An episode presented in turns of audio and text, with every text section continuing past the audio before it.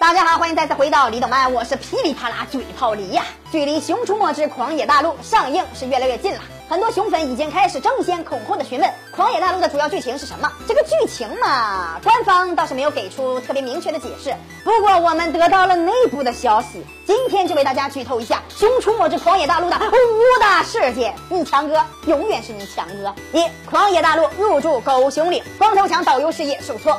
最早的狗熊岭人烟稀少，几乎没有外人造访，只有光头强、熊大、熊二还有吉吉国王等千奇百怪的动物。自从《熊出没之探险日记》系列出现，狗熊岭被修改成为森林保护区，所以强哥不伐木了，而是干起了导游。所以世界各地的游客络绎不绝的来到了狗熊岭。但是在这次的狂野大陆中，强哥的导游事业再次受到了打击，导致强哥快要揭不开锅了。就在此时，光头强、熊大、熊二突然听到了狂野大陆入驻狗熊岭的消息，所以强。哥暂时放下了导游的工作，跑去一探究竟，这便引出了主要的剧情。二光头强熊二和新角色乐天参加变身大赛，可是乐天却是个叛徒。在这部大电影中，强哥认识了新的角色乐天。在进入狂野大陆之后，主办方给了光头强一个基因手环，光头强因此可以变成狮子、猴子、变色龙等各种各样的动物。之后，强哥听说狂野大陆举办的变身大赛奖金丰厚，所以强哥和熊二乐天一起组队参加了比赛。可是当比赛进行到一半的时候，乐天突然背叛了光头强，偷走了基因手环，导致强哥差点取消比赛资格。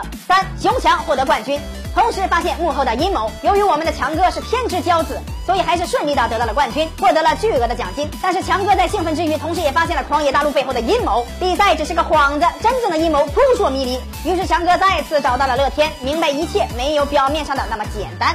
四熊强和乐天联手寻找真相，汤姆和幕后大老板浮出水面。当光头强了解狂野大陆背后的阴谋以后，强哥便原谅了乐天。强哥等人协同乐天一起出发去寻找幕后主使，所以他们冒着巨大的危险闯入了狂野大陆的总部，并且见到了汤姆老板。本以为事情要结束，结果光头强等人却发现汤姆并不是真正的幕后黑手大佬，所以强哥等人继续追查幕后主使，从而慢慢的浮出水面。五狗熊岭恢复平静，光头强继续当导游，最后。就会像以往一样，强哥等人成功的阻止了幕后老板的阴谋，全面崩盘了基因计划，阻止了坏人的阴谋。而光头强最后也并没有得到那笔巨额的奖金，便和平常一样，继续当一名优秀负责任的导游。狂野大陆故事的具体走向基本上围绕着这五点。想要知道具体精彩内容，就等上映的时候去一睹为快吧。李等漫每天十一点半和九点都更新，不要错过精彩节目。咱们下期再见。